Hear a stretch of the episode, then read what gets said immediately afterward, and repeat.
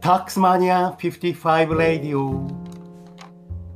さあ始まりました。タックスマニア55のラジオ。ユーデミータックスクリエイターのタックスマニア55こと細川武史です。ユーデミーベストセラー講師を目指す税理士の細川武史が皆さんに税金の話を噛み砕いて分かりやすく伝えます。第108回の本日は副業が会社にバレるのはなぜか。これを短くしたいと思います。でここ数日ですね、消費税について難しい長い話が続きましたので、本日はコンパクトにまとめます。副業がバレるのはなぜか。まず一つは、確定申告による情報が、住民税、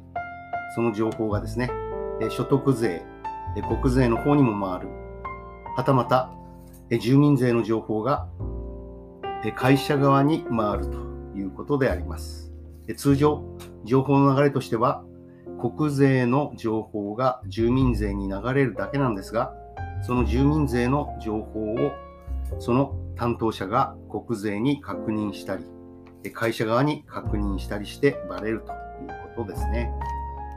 これを防ぐには、まず一つは確定申告の時に普通徴収を選ぶということです。特別徴収これを選びますと、住民税の額が他の従業員と違ってきてしまうので、分かってしまう。会社側に分かってしまうということになります。ですから、具体的には確定申告を提出するときに、普通徴収を選んで、追加の税金は直接納めると。こういうことをすることによってですね、そのリスクはかなり低まります。そして、あと2つありますが、この2つは、えちょっとそうですね、なかなか防ぐのが難しいというお話をします。それは1つ目は、えー、告げ口なんですね。え同僚が、え告げ口をする、会社側に告げ口をするというケースが非常に多いです。そして、え実際に見聞きした話ですが、ママ友が会社に投書していたと。いうような話もあります。でつまり一番怖いのは人の口ということなんですよね。でちょっと話は違いますが、私が被った被害についてお話をしたいと思います。もう40年以上前になります。まだ若手の税務職員だった私は、え給料も低いですし、外食等はそんなにできませんでした。えその当時ですね、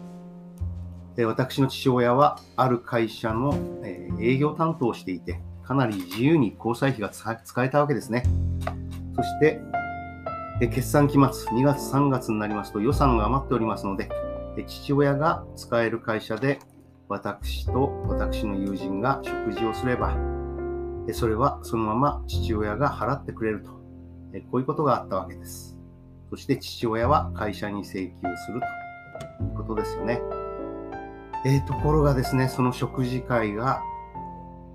えー、国税の人事にバレました。えその当時は誰かに見られていて、え外部の方が投書したんだなと思っていたんですが、え違いました。一緒に食事をしていた若手がわざわざ人事に出向いて、え告げ口をしていたんですね。え本当に恐ろしい話であります。人の口にとは立てられない、えー、そういうことですね。でこういったことは実は、えー、ドロドロした話は役所だけでなく、小さな民間企業でもあります。えー、皆さんの周り、えー、年配の女性で、まあ、年配の女性とは限らないんですが、え仕事をしてないけれど、どうも皆様の情報を嗅いで回ってるという方はいませんか？どの会社にもいると思います。でその年配女性はその会社の役員とズブズブでさまざまな情報をその役員と共有するために皆さんの情報を集めて回るのが仕事のメインなわけです。そうです。情報を流さないというのが一番ですが、全く情報を流さないというのも息苦しいですよね。そしてこれに関連する話ですが、3つ目に、役人が、公務員が副業の確定申告等について地元の有力企業に話をしてしまうというのがあります。地元の有力企業の経理と、公務員が、具体的には、市役所とか年金事務所の役人がズブズブの関係にあるということです。えしょっちゅう接待を受けていて何かうちの会社の社員が仕事をしているようなことがあれば教えてくれというように言われているわけですね。これは今もあちこちの地方団体で、地方公共団体で脈々と続いているものと思われます。えー、例えばですね、ある有力者、地元の有力者が死んで、そしてその情報を、えなぜか特定の会計事務所が得ているというようなことも、しばしば囁かれます。リベートをもらった役人が、えー、せっせと情報を流しているのではということであります。え本日は副業がバレるのか、これはなぜかというお話をいたしました。え復習しておきましょう。まず一つ目、国税への申告情報が地方公共団体を通じて会社に連絡される。それをまず防ぐのは、特別徴収ではなく普通徴収、普通徴収を確定申告の時に選択するということです。そして二つ目、三つ目は、